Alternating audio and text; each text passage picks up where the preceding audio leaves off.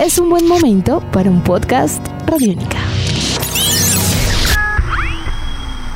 Podcast Radiónica.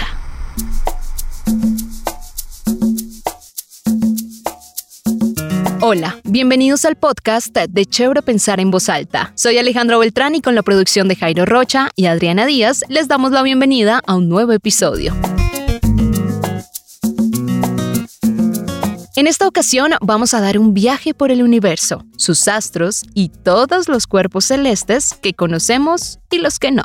Aquí no vamos a hablar ninguna lengua intergaláctica. Pero sí conoceremos a algunos jóvenes cuya relación con las galaxias, los planetas, los cometas, los satélites, los meteoritos y los asteroides ha trascendido mucho más allá de aquellos sistemas solares de plastilina que solíamos construir cuando estábamos en la primaria. Y es que desde distintas áreas de las ciencias han canalizado todo su amor por el universo, estudiado su estructura o visualizado la composición de los astros. Han alzado la mirada a los cuerpos celestes, localizándolos y poco a poco exploran el espacio que nos rodea.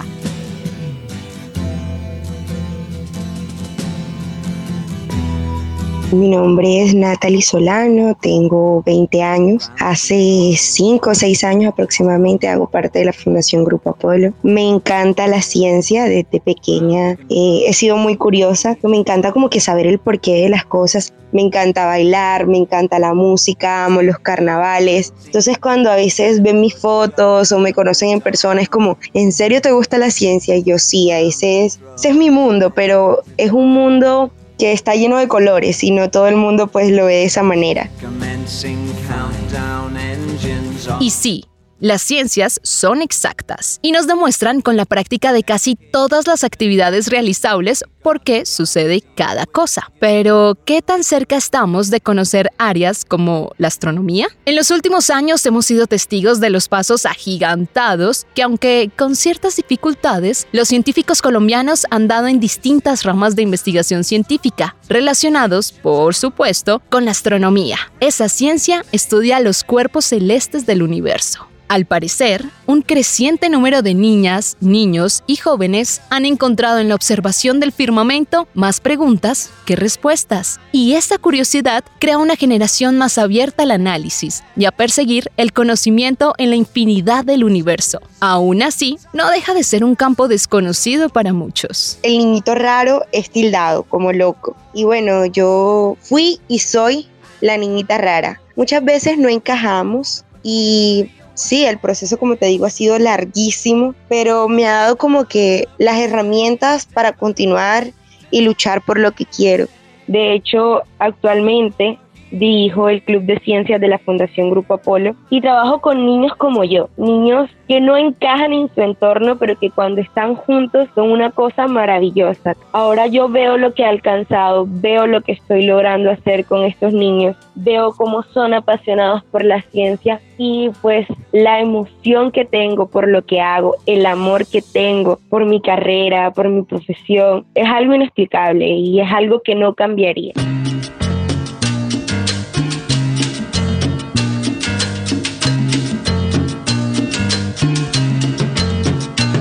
Habían uno que otro pelado que, que le hacían bullying a uno. Recuerdo un vecino que nos hacía bullying fingiendo que era un funcionario de la NASA y hablaba con un acento todo gringo.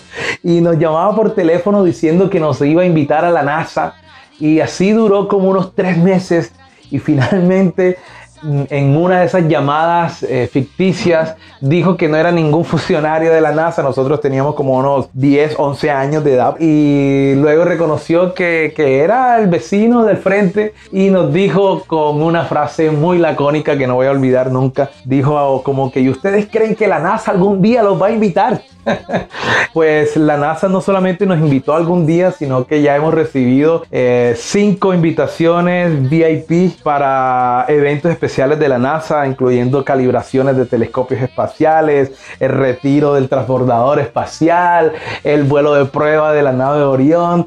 Pero uno de los proyectos más, más, más lindos, Cubes in Space, que es el proyecto donde tenemos la, la oportunidad y el privilegio de ser los embajadores de, en Latinoamérica, hace esa tal vez esa venganza poética para poder enviar experimentos de estudiantes de nuestra región que muchos algunos no tienen opción de una educación de calidad y a través de esta, de esta plataforma pueden no solamente encontrar su vocación en las áreas STEM, sino también pueden encontrar su vocación profesional. Y Cubes Space le ha brindado la, la, posibilidad a nuestros estudiantes y también a otros estudiantes en Colombia de enviar sus experimentos a bordo de un cohete de la NASA.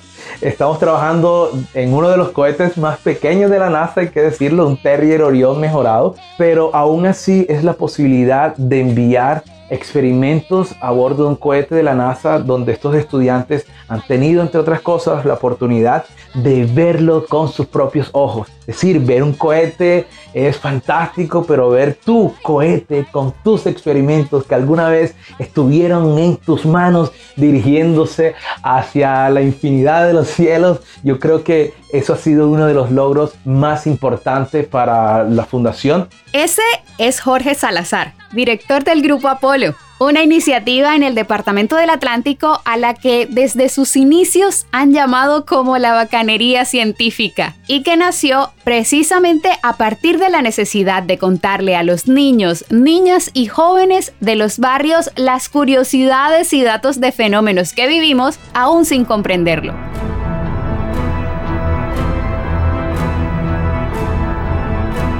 Hay que remontarse ese génesis desde que éramos unos niños y esos niños ávidos de conocimiento una vez nos invitaron a ver una lluvia de estrellas fugaces que más tarde reconocimos que eran meteoros, pero esa noche no vimos ni una, ni dos, ni tres estrellas fugaces, vimos 117, pedimos 117 deseos y ninguno se cumplió, pero eh, fue prácticamente amor a primera vista. Y desde ese momento supimos que nuestro corazón y nuestras intenciones más adelante iban a estar en la divulgación científica.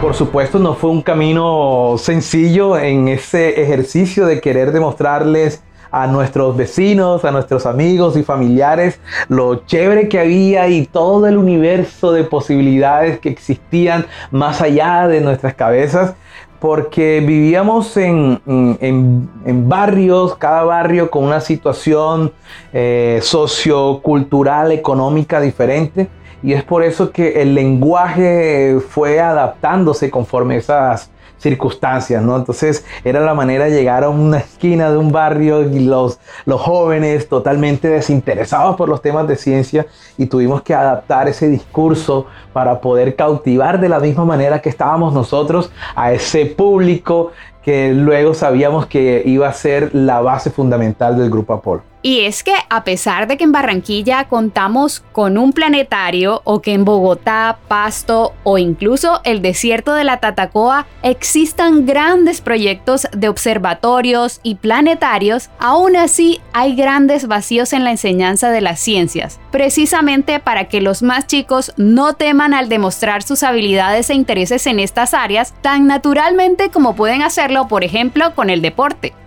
Allí radica la importancia de programas que incentiven la exploración del conocimiento científico, pues cada uno de estos jóvenes podrá explorar distintas ramas en un futuro más cercano de lo que creemos. Bueno, mi campo de estudio es la astrobiología. Yo con Grupo Apolo he trabajado en propuestas que pretenden pues responder, bueno, darle solución a problemas tanto dentro de la Tierra con estudios espaciales o fuera de ella. Con Grupo Apolo se han enviado tardígrados para estudiar los efectos de la radiación en vuelos espaciales. Hice parte de esa delegación que ya ha ido a la NASA. Eh, también trabajamos con semillas de palma amarga para una posible terraformación marciana dentro de unos años.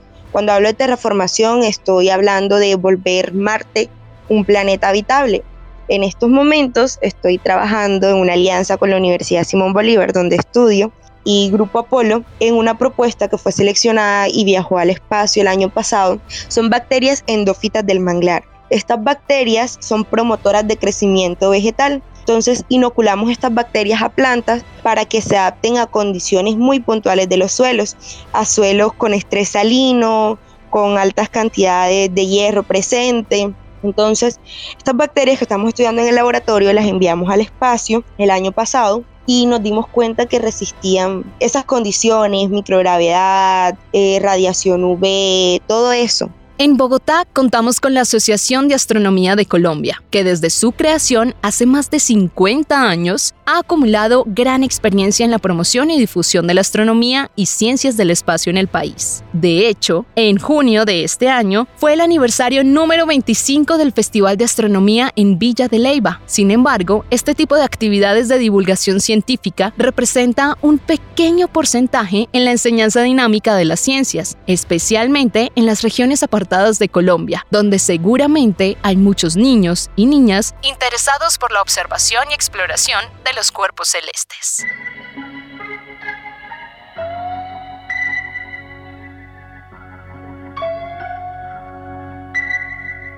Pero como la juventud es sinónimo de rebeldía, de no aceptar los mandatos como vengan prescritos, nos encontramos con los jóvenes de poblaciones remotas que aún desde sus limitaciones logran explorar sus talentos a través del conocimiento. Pedro Luis Bonilla, un joven del municipio de Galapa, es el estudiante de la Universidad del Atlántico que concursó y obtuvo la beca en el Programa Internacional Aéreo y Espacial de la NASA con su proyecto Cloud Computing, el cual busca incentivar el aprendizaje matemático en estudiantes de bachillerato y adelanta estos estudios en Alabama, Estados Unidos. Recuerdo que una vez me leí un texto de Carl Sagan eh, que básicamente lo comprendí que había seres en otros planetas mirando las estrellas buscando las mismas respuestas que yo. Inmediatamente eh, me lo acerco al día siguiente a mi profe de matemáticas y lo que me dice el docente es como que sí, sí se puede comprender aquello que es intangible eh, de una forma mm, más susceptible que es a través de la ciencia, a través de la física, a través de la matemática y entonces ahí comienzo a desglosar, vi eh, estas teorías, estas ecuaciones, no la veía tan, tan monótonas como la ve todo el mundo, sino la veía más tangible, más formas de intentar comprender mejor el universo. Y ahí inició un gran amor por las ciencias. Así, desde auténtica esperanza por conocer mucho más allá de lo que está ante nuestros ojos, estos jóvenes comienzan a replantearse el orden de las cosas, reconociendo que a través de la educación podemos encontrar todo lo que en algún momento ha sido negado a nuestras realidades tan diversas. Y poco a poco van proyectándose los distintos enfoques desde los cuales anhelan conocer la inmensidad del universo que sea tan común como hablar de fútbol, que sea hablar de ciencia. Es el objetivo que tengo yo. La juventud como tal no está perdida, la juventud científica sí va a asistir y es la que va a hacer que Colombia sea catalogado uno de los países del primer mundo. Eso va a ser la juventud de hoy en día, la juventud tecnológica, la juventud STEAM y la juventud científica. Creo que deberíamos invertirle más a la ciencia y a la educación. Y es un camino largo, todavía es un camino largo que tenemos que construir, pero hay que reconocer que en Colombia se hace ciencia de alto nivel. Los jóvenes del país están demostrando con hechos comprobables, tal como la ciencia lo sugiere, que la tarea se está haciendo. Ahora es el turno para la institucionalidad, para incentivar mucho más este tipo de estudios especialmente si comenzamos todos a comprender que distintos productos desarrollados desde la astronomía se han convertido en algo esencial para nuestra vida diaria Podríamos mencionar algunos como los computadores, los satélites de comunicación, los teléfonos celulares, la tecnología Wi-Fi, los sistemas de GPS, los paneles solares y los aparatos de resonancia magnética, entre muchos otros, sumados a la influencia en el desarrollo del pensamiento humano. Estábamos convencidos que si un país tiene aspiraciones serias de desarrollo, tiene que procurar invertir más en ciencia, en tecnología, en innovación, en aportes tecnológicos.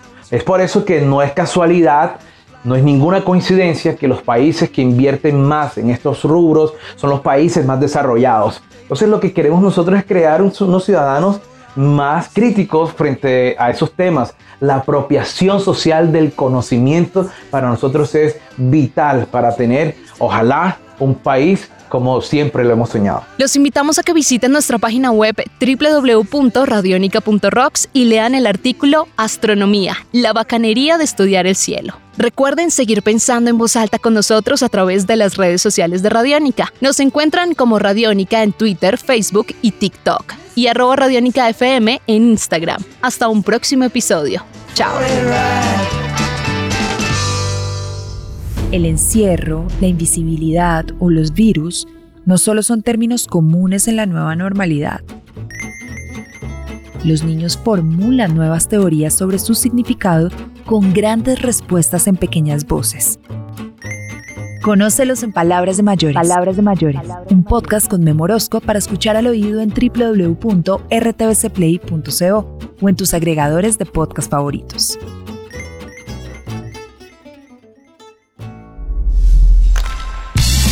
Nuestros podcasts están en radionica.rocks, en iTunes, en RTVC Play y en nuestra app Radionica para Android y iPhone. Podcast Radionica.